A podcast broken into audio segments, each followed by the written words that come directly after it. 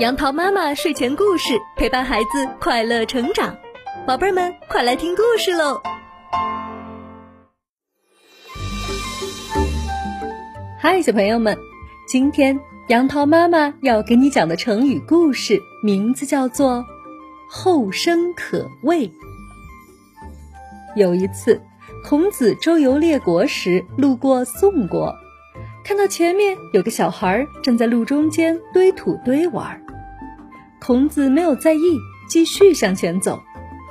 这时，小孩跑过来拦住了孔子的车，说：“停车，前面有我的城池。”孔子很奇怪，问：“哪里有城池？”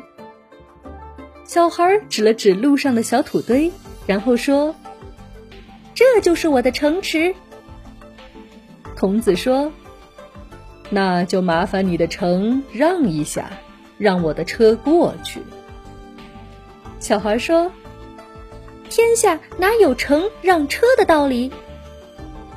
孔子觉得小孩说的对，便又商量说：“那你能先把城拆掉吗？等我的车过去了，你再重新修建一座城池。”小孩说：“亏你还是读书人。”哪有拆城让车的道理？孔子一时没了办法，问道：“那该怎么办呢？”小孩说：“你叫我一声老师，我就告诉你。”孔子想了想，便躬身行礼，喊了一声“老师”。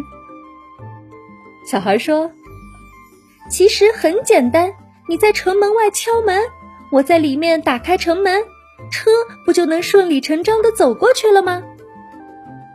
孔子听了恍然大悟，连连赞叹说：“这样才是知礼而不失礼，后生可畏呀！”这个小孩就是历史上有名的神童项驼。小朋友们，这就是“后生可畏”这个成语的典故。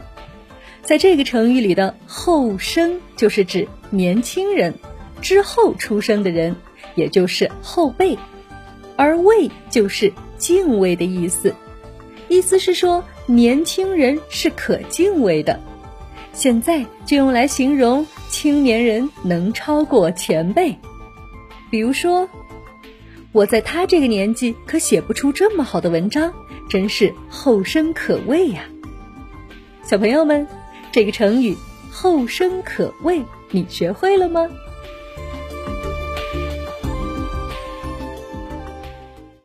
今天的故事就到这里，欢迎关注微信公众号“杨桃妈妈睡前故事”，收听更多好故事。